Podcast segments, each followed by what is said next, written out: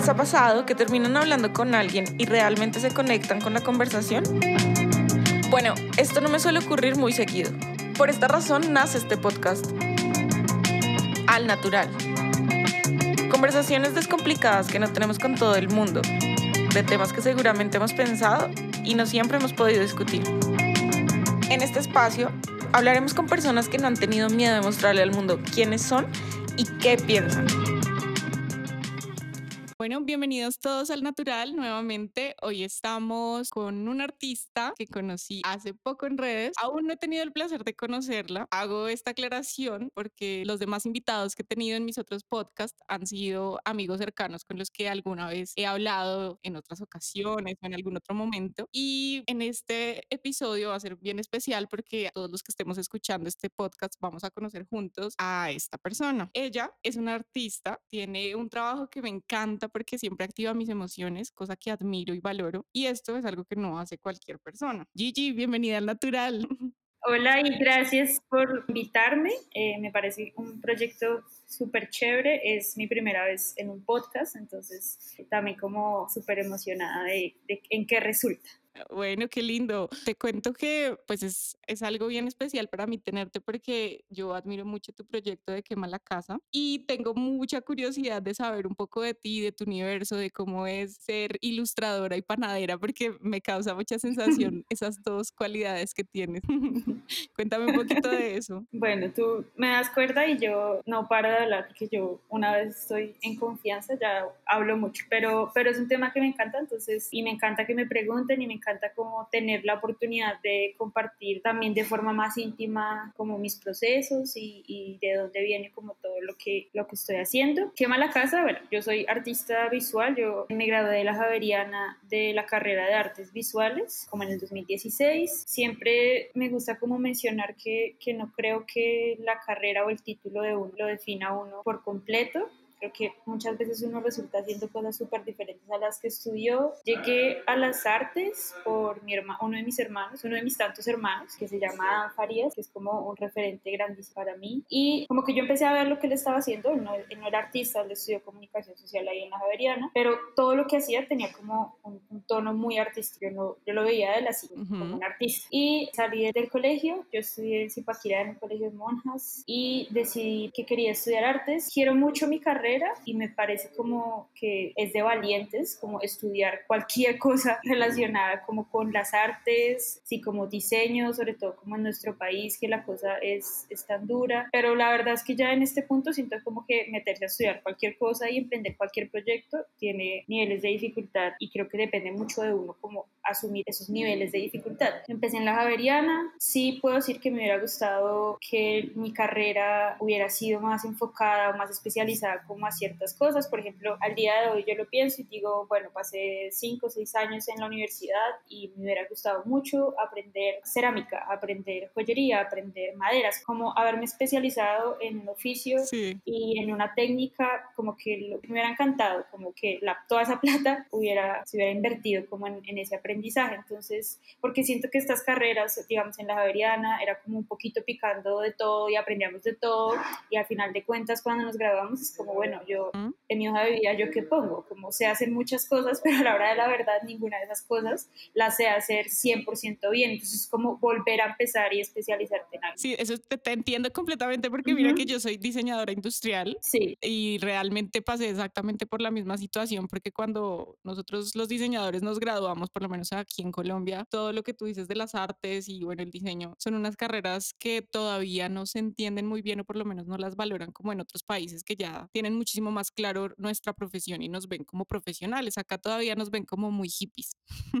Total, total. Y, y, hay otra cosa, y es que en nuestras carreras nos enseñan tanto de tantas cosas, es como una cantidad de técnicas, de materias, de historia, lo que sea. Yo, yo nunca he vivido de, de mi trabajo como artista, ni como ilustradora. Yo empecé un restaurante hace seis años y yo he vivido desde eso. Entonces, como que cuando llegué a la panadería, que fue hace un año, empecé a, preguntarme, bueno, ¿y cuánto, qué precio le pongo a eso? Entonces entré a hacer panadería. ¿Y cómo nació todo esto de quemar la casa? Porque, pues digamos que en redes. Yo, yo te conocí literal, fue por, por ese proyecto. Bueno, Quema la Casa es como mi tesis, mi proyecto final, que en ese momento no se, no se llamó así, en ese momento se llamaba Salvar la Casa. Y es como una historia que viene así como de lo más íntimo, que yo creo que los artistas finalmente trabajamos como desde esa intimidad. Y también en ese proceso se convierte como algo bien terapéutico, por lo menos para mí, y hablo desde como desde mi experiencia personal. Yo tomo como, eh, empiezo, digamos que uno cuando llega a la tesis como, bueno, ¿y ahora qué hago? Entonces yo empecé como a hacer una lista de cosas que, de las que me interesaba hablar, de las que ya había hablado, digamos que en mi carrera, y siempre aparecía el tema de mi mamá, digamos que ahí, ahí es como el nacimiento de, ese proyecto. Y eh, yo empiezo como a hurgar un montón en la historia de mi mamá, y mi mamá, ¿por qué? Bueno, porque ella era como mi referente de vida, también era una persona con la que tenía una relación súper conflictiva, súper accidentada, como que no entendía o bueno, yo porque hasta hace un tiempo fue como que ella empezó también como a, soltar, pero yo en ese tiempo empecé como a hacerme preguntas como de por qué tenemos esta relación así, por qué no, no, no éramos capaces de tener conversaciones, de hablar, de tener como acercamientos sentimentales, ¿no? Ella es, era en el pasado una persona súper, súper fría y súper seria y yo con el tiempo ya fui entendiendo como que esa fue la forma de ser, ella, esa fue la forma de ser que ella tuvo que construir a lo largo de su vida para poder hacer todo lo que ha hecho de la forma en la que lo ha hecho que eh, para mí es admirable. Entonces empecé como a hurgar en la historia de mi mamá desde su infancia, ¿no? Que uno ahí descubre como también un montón de cosas que terminan, que uno dice como, ah, madre, ya sé yo por qué soy así, o ya entiendo por qué ella es así, como, como cosas que honestamente yo siento que he entendido solamente con los años. Y esto es una reflexión que a la que también he llegado como este año, y es como qué rico tener esta edad, porque ahora entiendo muchas cosas, como, y ahora que me veo digo como, wow, como bueno, no me, no me juzgo por mis acciones pasadas, etcétera, pero sí digo como, wow, solo el tiempo me da como esta posibilidad de ver como el espectro y de ver todo como desde lejos y decir, tiene sentido en el tema de,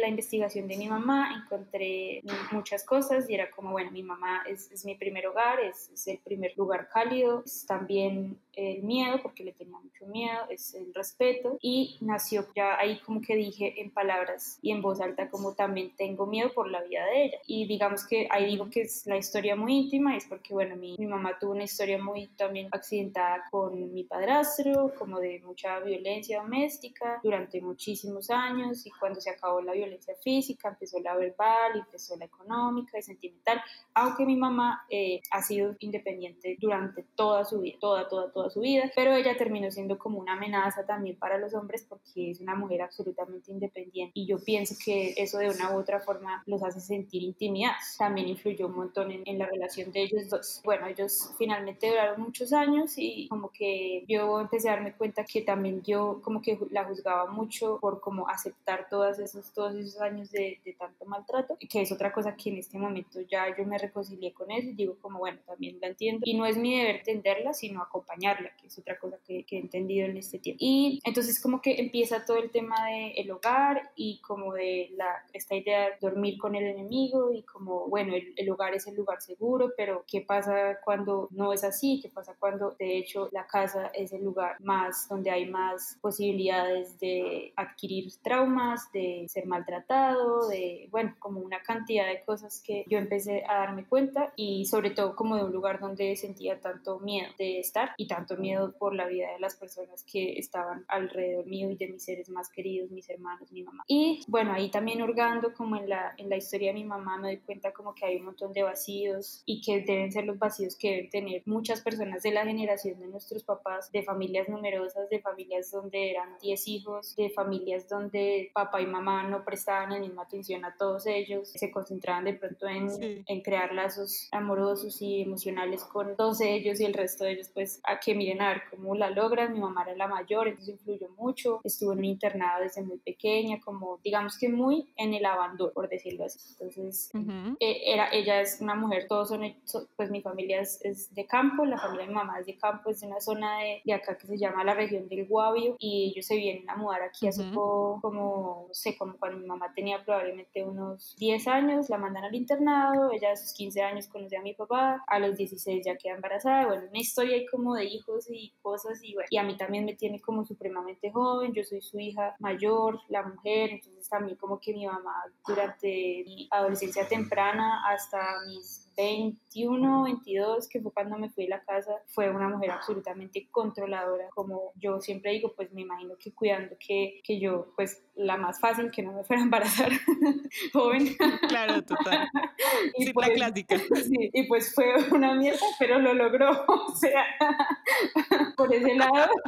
por lo menos el objetivo de madre lo logró.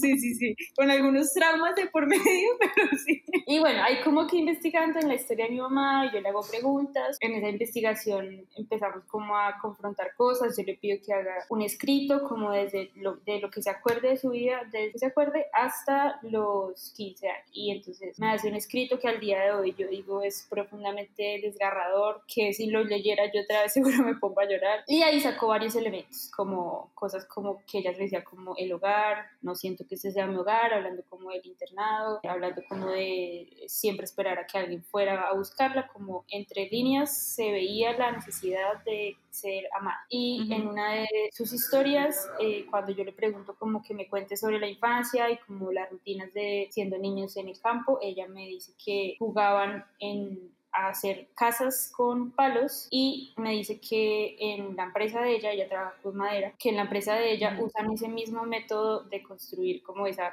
casa de refugio, como, sí, como un iglú, para secar la madera en un proceso que es muy artesanal, que ya no se hace porque ya existen cámaras de secado para eso. En tal caso, bueno, yo digo, listo, vamos a hacer un primer registro fotográfico a ver qué pasa y eh, esa foto todavía la tengo, si, si quieres te la paso porque ahí casi que nace todo el proyecto de la tesis yo llego al lugar y tomo las fotos y digo como esto es increíble. Básicamente es un método de construcción en el que no necesitas amarres ni ni absolutamente nada, todo se hace a partir de peso y de tiempo. Entonces básicamente es como, no sé si en algún momento de tu vida hiciste casitas con los palitos de paleta. Sí, sí, sí, en el, cuando uno estaba chiquito lo ponían. Bueno, básicamente es, el, es exactamente lo mismo, pero no hay pegamento, todo se hace a partir de peso. Entonces yo empecé a usar ese método de construcción básicamente para hablar como de ese refugio que podría, inicialmente fue como eso, como quiero construir un espacio donde mi mamá y yo podamos sentarnos a hablar y sentarnos a hacer nosotras mismas y sentarnos a hablar del amor y, de, y a construir una relación como basada en eso, en el amor, en el respeto, vernos la una a la otra, en en poder decir te amo, porque eso también es como, wow, para mí el te amo con mi mamá llegó cuando yo me fui de la casa a otro país y como, así ella no me lo diga, yo se lo voy a decir. Y fue así como que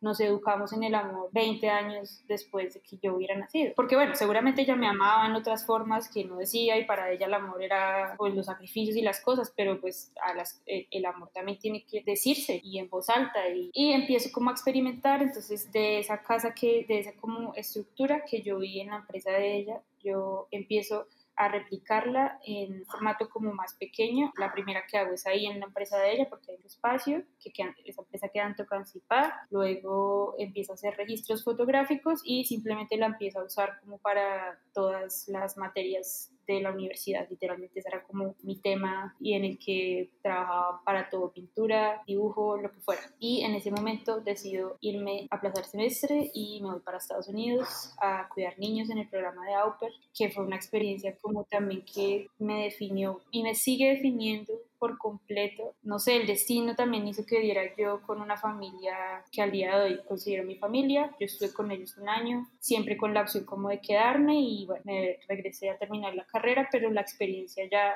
básicamente yo hice match o trato con una familia que era mitad de habla hispana. Nacieron los dos en Nueva York, entonces como que hablaban español, pero pues toda su vida habían vivido allá. Y ellos son una pareja Miriam, que es la mamá de los niños, que es cubana, y Charlie, que es el papá de los niños, que es mitad colombiano y mitad California, y se conocen, se casan, se mudan a California. Inicialmente no pueden tener hijos, así que 12 años después de estar juntos y de intentar tener bebés, deciden adoptar y adoptan en Colombia. Mateo, que es el niño mayor de ellos, ya tenía cinco años y ya lo, han adoptado desde un añito aquí en Colombia, en Bogotá. Y a Lili la acaban de adoptar hace como dos meses, entonces casi que Lili y yo éramos nuevas ahí. Y eso fue como súper bonito. Miriam es como mi, mi, modelo a seguir, como ella me enseñó, me enseñó tantas cosas que ni siquiera sé por dónde empezar, pero entre esas cosas me enseñó como a ver a mi mamá con otros ojos, a entenderla, también a pensar en un punto en mí misma, bueno, como llevas cinco años hablando de tu mamá, como wow, o sea,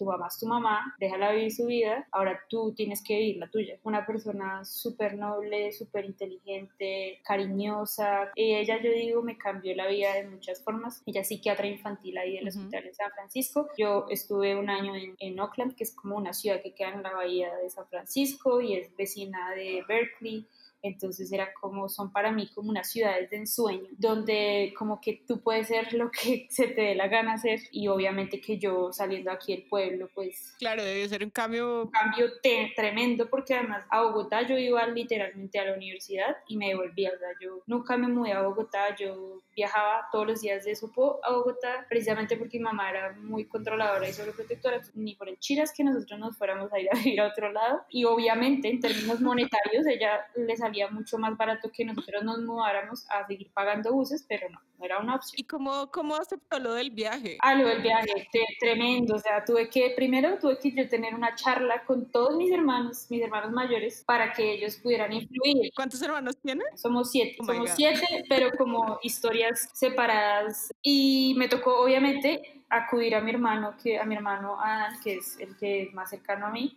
y él fue el que también me ayudó. Obviamente ella al principio se negó por completo porque la opción era o quedarme en Colombia y estudiar inglés para poder continuar con la carrera, entonces era aplazar, estudiar inglés en Bogotá o era simplemente aplazar e irme de au a Estados Unidos durante un año. Entonces, al final fue como la convencí y ahí ya fue como ya no tienes nada que hacer conmigo porque ya, y ahí fue como ya sentir así como la independencia. Eh, yo tenía 21 años en ese momento, entonces también fue como... Eras recién adulta. Sí, pero fue... Pero te fuiste en una buena edad, porque esa es la edad legal para hacer todas las. No, antes ahí no como... Sí, no, no y locuras se hicieron todas las que se pudieron y fue, fue genial también, sí. Fue, fue como súper chévere. Eh, en, ese, en, esa época el restaurante ya tenía tres años, entonces yo me fui como en, el tercer año eh, y mi hermano se quedó como apoyando todo el tema de, de la parte como de piezas gráficas y publicidad y demás.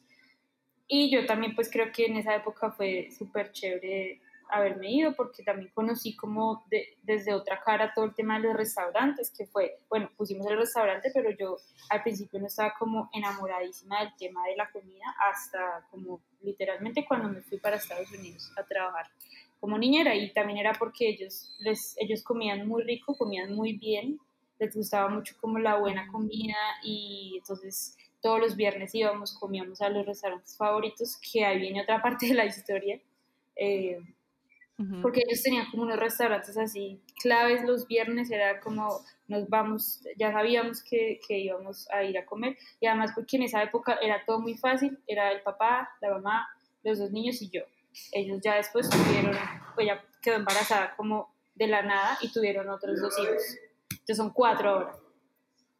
O sea, es una familia. No, pero o sea, finalmente pudieron tener hijos. sí. O sea, ella, cuando yo me cuando yo me iba a devolver, que ellos no querían que yo me devolviera y, fue súper duro porque yo era la primera niñera, entonces pensaban que yo me iba a quedar ya a vivir allá. Y yo también en un momento dije, bueno, yo acá me quedo a vivir para siempre.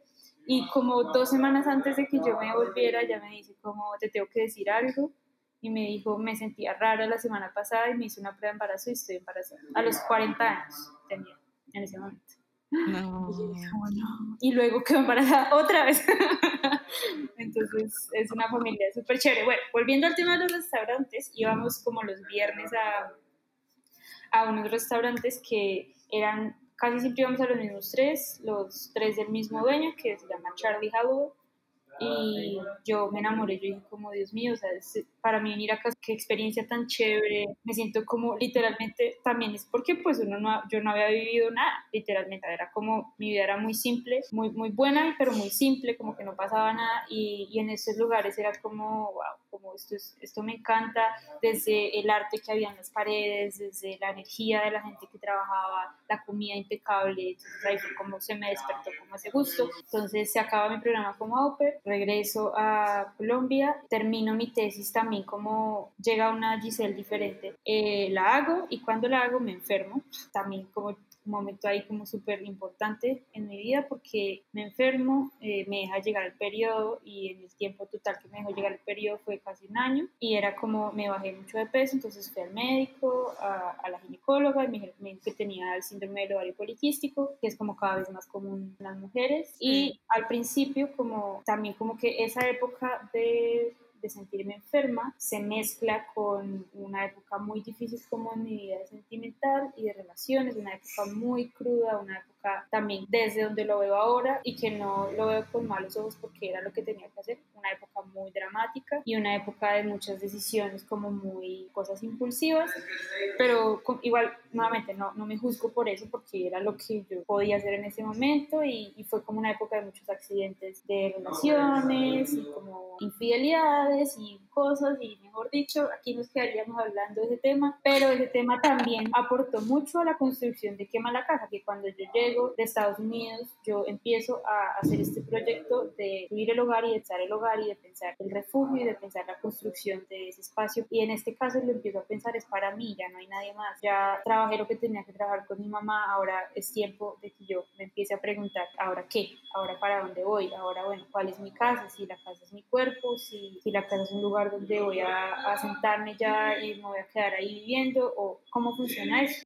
Y bueno, es una época también como que ya empiezo yo a cuestionarme un montón de cosas. En ese momento es tanta la tusa que yo digo como, o sea, presenté la tesis. Estás buena para el último podcast que subí. o sea, te voy a escuchar. Tienes que escuchártelo, por favor, tienes que escuchártelo porque hablo de las tusas en el último podcast, ahí me hago un spoiler. O sea, por favor. listo, listo, ahí voy a estar, ahí voy a estar, voy a escucharlo. Que uno dice como, wow, lo que yo dije que iba a hacer, lo dije porque estaba determinada, aunque la motivación no fuera la mejor, porque era como el dolor, literalmente eso era lo que a mí me movía a hacer lo que fuera que estuviera haciendo en ese momento. Y me empiezo como en forma a dibujar y a, y a darle más tiempo al dibujo, repensar ese trabajo mío como artista y bueno, en este momento pensar como, bueno, no puedo construir las estructuras, pero bueno, ¿cómo puedo traducir todo eso que pienso y todo eso que, que siento y todo eso que he experimentado en algo que se pueda mover y circular más fácilmente.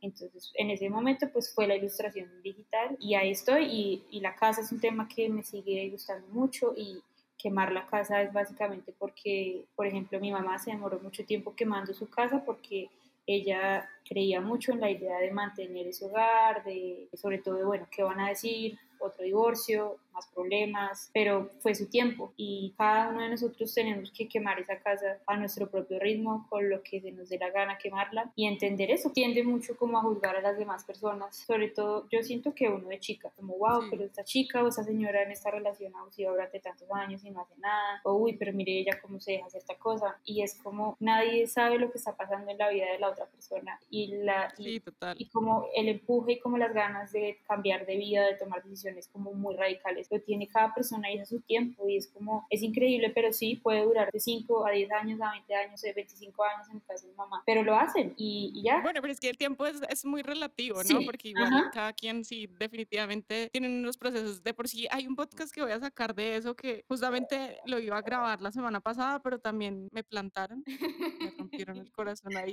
me dejaron así como una novia esperando bajo la lluvia, yo así mirando la página, porque además me dicen, ya, ya me voy a conectar y yo listo, y yo así mirando la pantalla. E, ese tema yo lo tengo ya, de verdad lo decidí hace rato porque, porque me he dado cuenta que todo el mundo como que necesita escuchar un poco eso y sobre todo muchas cosas que he entendido del tema, porque yo soy una persona muy reflexiva, como que mi vida está en función de eso. Incluso te cuento que uno de los motivos principales por los que hice este podcast fue, pues fueron varios motivos, pero digamos que fue pensando un poco en el exceso de contenido que vemos todos los días en nuestras redes y que siento que que no nos aporta mucho, que nos distrae la mente, que nos hace olvidarnos de las cosas que son realmente importantes, de los valores, de de darle la importancia a nuestra vida, lo que realmente somos como seres humanos. Pues bueno, eso, de- digamos que si eres una persona que filtra muy bien sus redes y tiene, pues que es un caso muy Ujú. raro porque no todo el mundo Sí. hace eso, pero pues si lo haces de pronto no, no es tan grave, pero como sé que la gente normalmente no lo hace, pues mi intención es hacer un contenido que de pronto les deje algo bonito que pensar y digamos que ha sido también un proceso como de aceptación también conmigo misma, porque pues Ujú. eh, lo que yo te decía de que para mí es difícil mostrarle a la gente lo que yo siento y pienso, pues porque siempre sentía que era algo muy, no sé, como que uno tiene una perspectiva de uno mismo muy rara siempre. Pero curiosamente Sí, con tu trabajo, como que yo te conocí a ti, pues literalmente como sugerencias por amigos en común que tenemos sí. yo vi tus ilustraciones y fue como muy emotivo para mí porque de alguna manera me sentía identificada con sentimientos que, que tú expresabas en tus ilustraciones. Y ahorita que me cuentas un poco la historia detrás de lo que sucedía, pues es muy curioso para mí, es muy lindo porque mm, tenemos muchísimas cosas parecidas. Algún día te contaré también esos dramas para no entrar es- ese drama acá.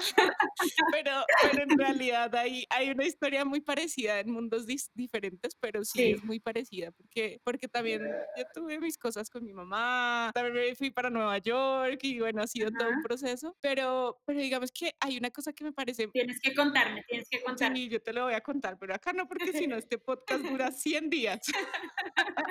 Pues digamos que hay una cosa que, que yo quisiera como saber, que es como el foco de este podcast, y es que yo siento que de alguna manera tú lograste canalizar todas esas emociones y comunicarlas de una manera gráfica para que las demás personas lo entendieran, porque digamos, no sé, pues los demás, pero las pocas personas que de pronto yo les he mostrado tu trabajo me dicen, uy, sí, re lindo, me gusta mucho lo que hace, como también les generas emociones. Y eso es una habilidad, te digo, es una habilidad muy linda que siento que deberíamos pues tener todos. Creo que todos tenemos muchas emociones que no exteriorizamos y me gustaría saber cómo lograste ponerlas ahí, o sea, se- eso se me hace muy complejo. Pues mira que yo creo que fue como algo como, la verdad, accidental, porque detrás de esas imágenes, pues obviamente la imagen despierta cosas y es que qué bonita, qué bonito es esto. Y a veces yo también paso por imágenes mías y yo digo, hay momentos míos de lucidez emocional, que es cuando pongo estas cosas en palabras o en dibujos, pero detrás de esto hay una historia muy fuerte de mucho dolor. Y que ahora, bueno, que ahora yo lo veo, que ahora yo lo minimizo, eh, lo mal o lo muy abajo que uno estaba en algún punto, uno es como, uy,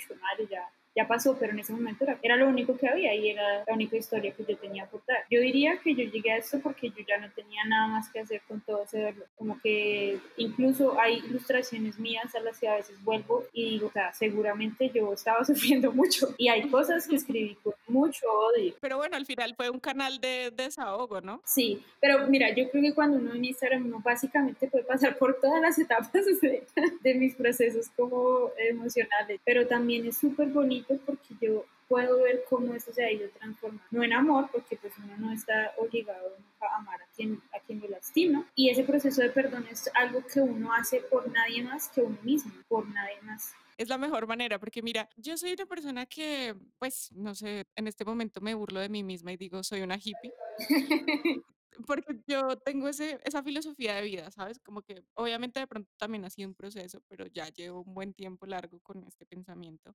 Y yo creo que nosotros crecemos del caos. Creo que el corazón se rompe con facilidad porque así crece en los aspectos emocionales.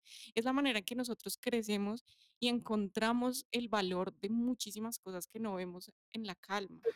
Pasa que uno puede tener una vida muy linda, muy tranquila, muy hermosa, con todo como la gente o la sociedad lo ha planteado, que en realidad creo que eso nunca pasa. Pero si es así, no vas a ver nada, ¿no? Porque al final, pues todo está tranquilo, todo está en calma. Incluso puedo decir que yo he conocido personas que tienen unas vidas muy bonitas y pues también está bien que las hayan tenido así, pero también me he dado cuenta que les da una perspectiva mucho más plana de la vida, como se total, cuenta que hay un montón de cosas detrás de lo que uno ve. Incluso, pues es esa, esta misma intuición que tuve con, con tu ilustración, porque mira, qué curioso, que yo literal cuando veía tus ilustraciones, yo decía como que yo me sentía muy familiar, o sea, yo decía, ella me transmite algo muy cercano, como que yo decía, qué lindo, porque sentía que a veces eran como cosas que yo incluso había pensado o sentido de Sí, alguna manera y que tú las habías logrado canalizar gráficamente, cosa que para mí es una habilidad muy compleja, porque yo a pesar de que soy diseñadora, lo gráfico nunca fue lo mío, o sea, por eso fui industrial, porque lo mío es sí. más los objetos, de pronto soy más plástica o soy incluso, pues ya en este punto ya no sé ni qué soy porque yo hago un montón de locuras, pues imagínate, hago podcast, soy maquilladora, ahora quiero aprender a hacer esos deliciosos panes que haces en tus fotos. Somos de todo, somos de todo lo que Entonces, necesite. sí, sí, a eso que día vi vi un TED de eso, de las personas que nos gusta hacer muchas cosas al tiempo, porque yo antes me sentía mal por eso. Pero mira que me parece muy lindo como lo que me cuentas, porque de alguna manera es ver como más allá de lo que uno ve normalmente en una red social, ¿no? Porque yo creo que la mayoría de las personas que te siguen no deben tener ni la menor idea de todo lo que No, hay detrás de tus Sí, ilustraciones y que tampoco de pronto se han preguntado mucho, solamente de pronto se sienten identificados, pero eso es lo lindo, porque es lograr comunicar algo que para ti fue muy trascendental, que de pronto puede dejarle una semilla a alguien y puede dejarle algo bonito, algún pensamiento, una reflexión o incluso, no sé, una, una emoción. Y es utilizar esas emociones que has vivido para poderlas poner en un espacio, en un lugar, para pasársela a alguien más, que es lo que yo digo como creo que todos deberíamos hacer ese ejercicio de alguna manera y que es difícil porque pues también yo estoy en ese proceso, digamos con este podcast, eh, ha sido un poco eso, como también canalizar todas esas cosas que yo pienso todo el tiempo en los episodios de mi vida o cuando estoy por ahí en mi casa, tengo una máquina cerebral constante hablando 24/7 que yo decía como, Dios mío, o sea, si a mí me pagaran por hablar, sería millonaria, amigos, millonaria. Me parece súper bonito lo que mencionas ahí, como de conectar con gente a pesar de que no saben como todo, toda la historia detrás, todo el background de todo eso. Y, y yo creo que una de las cosas que yo agradezco mucho de todo lo que ha pasado como en Instagram, porque digamos yo nunca le apunté a hacer esto y de pronto a querer crear también como una pequeña comunidad, ¿no? Que finalmente debería ser como el propósito de, de estas plataformas que logran conectarnos. Y para mí una de las cosas más chéveres es como la, las personas que he conocido por Instagram. Es como, bueno, no podré decir que son como mis mejores amigas, amigos, no, pero es gente que es con la que ha sido súper chévere conectar. Y también, bueno, ahí lo digo por ti, que finalmente terminamos en este, en este momento, en esta conversación, pero también una cantidad de personas con las que he conectado, que no son muchas, y que ha sido genial, como gente que no conozco personalmente, que de pronto va a pasar mucho tiempo para que nos encontremos personalmente, pero es gente que uno sabe que está ahí, que siempre bota energía muy chévere. Pero al final creo que ese es el proceso que uno tiene que vivir y creo que eh, ese es realmente el punto de las cosas. Creo que la vida le habla a uno todo el tiempo y nosotros no nos damos cuenta que todas las cosas que pasan en nuestra vida son demasiado perfectas. O sea, esto podrá sonar demasiado hippie, lo sé, pero creo que todos tenemos unos procesos muy bonitos en los que encontramos el camino para llegar a las cosas que necesitamos de nuestra vida. Creo que más que las carreras, más que las vivencias, Total. más que, mm, no sé, creo que todos vamos a un lugar, todos estamos yendo en un proceso de aprendizaje y la vida te va poniendo lo que tú estás en capacidad de recibir. Y cuando todo se pone muy oscuro es porque tú necesitas eso, porque tú necesitas ese caos y lo importante es realmente canalizarlo o decir, venga, todo esto me está pasando por algo, yo necesito aprender algo, necesito, Ujú. no sé, trascender de este algo y es lo que al final tú hiciste. Digamos que el ejemplo de lo que tú haces es algo que me parece como muy bonito que de pronto la gente entendiera y escuchara y es que cuando nosotros cogemos todas las cosas malas que nos pasan en vez de censurarlas como normalmente lo hacemos o de pronto las tratamos de dejar pasar y tratamos de buscar los momentos de felicidad, las volvemos una oportunidad de aprendizaje. Podemos volverlo algo que realmente nos muestre lo que somos, ¿no? Y que realmente nos dé la oportunidad de hacer algo mucho más valioso, porque en este momento, digamos, tú con esa intención simple de solamente expresar o encontrar cómo sanar tus emociones, encontraste tu camino, incluso profesional. Y es eso, como mirarnos hacia adentro, porque es lo que yo creo que yo hablaba de esto en el anterior, anterior podcast.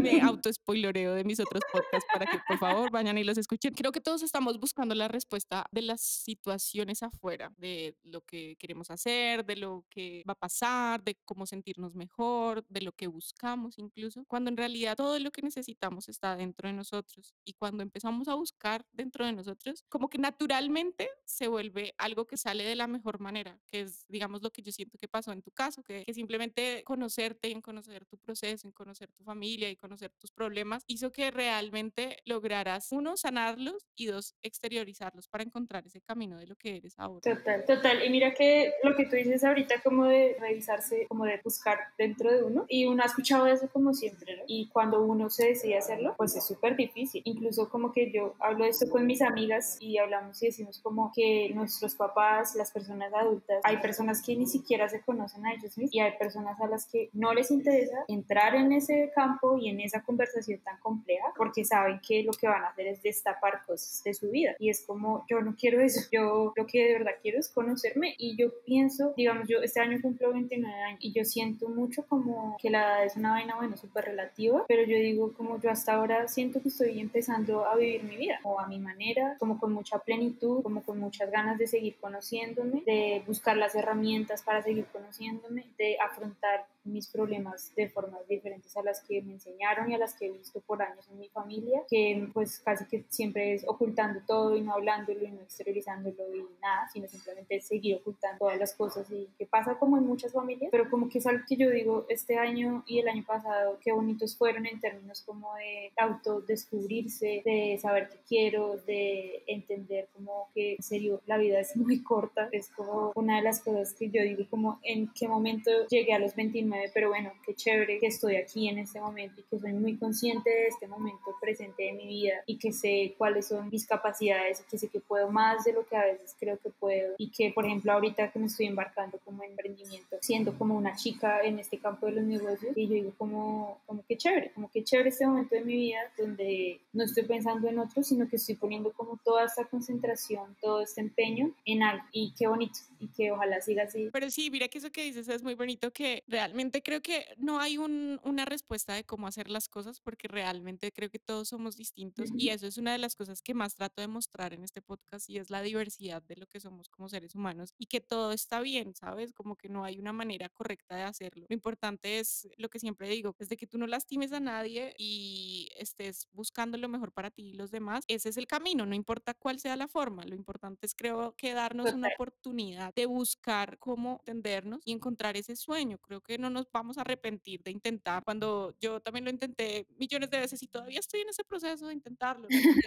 esto hasta ahora es uno de los millones de intentos de las cosas que he hecho. Y todo esto me ha enseñado muchas cosas y sea cual sea el camino, tratar de escuchar nuestro corazón para poder compartir eso, valorar los sueños de nosotros y de los demás para poder seguir adelante y de pronto crecer como seres humanos, a ver si dejamos de ser tan raros. Y lo que tú dices, me está súper bonito eso de compartir, porque es como una cosa que uno tiene muy presente cuando emprende proyectos, uno hace los proyectos y siempre es como voy a hacer tal cosa yo y yo y yo y yo. Y si no estamos trabajando para construir una comunidad, pues no estamos haciendo nada. Ay, Gigi, muy lindo todo esto que me has contado. Me siento muy agradecida de tu compañía. No sé, de todo lo que me cuentas, que igual también es muy íntimo. Me parecería chévere, estás tan lejos y no he podido a probar esas delicias que subes y que yo sufro, porque es que yo sufro porque yo las veo y digo, ¿por qué, señor? ¿Por qué me hace esto si sabe que no puedo tenerlo? Podemos hacer de pronto, no sé si te suena, podríamos hacer un live en Instagram. Ah, sí, también. Y ahí podríamos, pues eso nos da como una hora y se corta, pero pues podemos planear algo con una horita. Sí, de una. Y sería, no sé, chévere de pronto que me enseñaras a hacer algún pancito así. Oye, está súper chévere. Bueno, entonces para los que nos estén escuchando, les cuento que vamos a estar haciendo un live donde Gigi me va a enseñar a hacer un pancito para que estén pendientes. Y te agradezco tu compañía, fue muy lindo este compartir. De verdad, gracias por compartirnos un poco de tu universo en este podcast. No, gracias a ti por escucharme estas seis horas de historias íntimas y personales. Y, me parece muy lindo y creo que parte de, la terapia de cada uno es compartirlas con las personas eh, indicadas, en este caso que eres tú. Y te agradezco muchísimo por, por haberme invitado. Y que nada, que cuentas conmigo y que voy a seguir escuchando tus podcasts. Eh, porque me encanta lo que estás haciendo. Qué linda, gracias. Y gracias a todos los que siguen por acá escuchándonos. Les recuerdo que nos pueden encontrar en nuestras redes sociales a Gigi como Quema la Casa y sigan ese proyecto tan hermoso que ella tiene y a mí como Lili al natural para que estemos súper conectados con lo que va a seguir pasando. Mucho amor para todos.